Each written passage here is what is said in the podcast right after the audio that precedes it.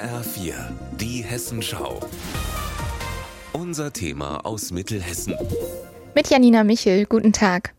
24 Stunden wach bleiben ist ja schon anstrengend genug. Aber Karin Rühl aus Grünberg wird morgen auch noch 100 Kilometer wandern.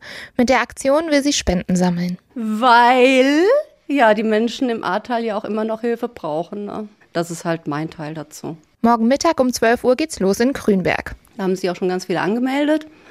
Und immer vom Marktplatz aus 25 Kilometer in verschiedene Richtungen. Also solche Schleifen wie, wie so ein Kleeblatt eben, ne? Und dann geht es wieder zum Marktplatz zurück, da können wir uns verpflegen und ja, und dann geht es weiter. Jeder, der spontan mitmachen möchte, kann sich noch anschließen. Selbstverständlich, das wäre sogar richtig toll, denn die ersten Kilometer, die sind tatsächlich total familienfreundlich. Es läuft eben ab. Nach zwei Kilometern ist der erste Bahnhof da und nach neun der zweite. Und das ist also wirklich, da kann Oma, Opa, Kinderwagen, Hund, da kann einfach jeder mit. Und wir laufen das auch wirklich langsam in einem schönen Wandertempo. Da wird nicht gerannt. Das ist also keine sportliche Veranstaltung, das ist wirklich Wandern fürs Ahrtal. Spenden kann man in den 24 Stunden direkt bei Karin Rühl. Sie hat eine Spendenbox bei der Wanderung dabei, aber auch jederzeit online über die Seite des Hoffnungswerks. Da gehen die gesammelten Spenden hin, so Daniel Mantler.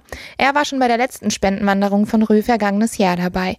Über 2000 Euro sind da fürs Hoffnungswerk zusammengekommen. Die kümmern sich um den Wiederaufbau, um die psychologische Betreuung der Betroffenen im Flutgebiet, die haben alle schlimme Dinge erlebt, die sich eigentlich, glaube ich, keiner von uns vorstellen kann. Ja, den Anwohnern im, im, Flutgebiet wird einfach die Hand gereicht, dass sie nicht alleine sind. Und ich finde, das kann man nur unterstützen. Deswegen ist er auf jeden Fall dabei, egal wie kalt oder regnerisch es wird. Gutes Wetter, finde ich eigentlich, ist Nebensache.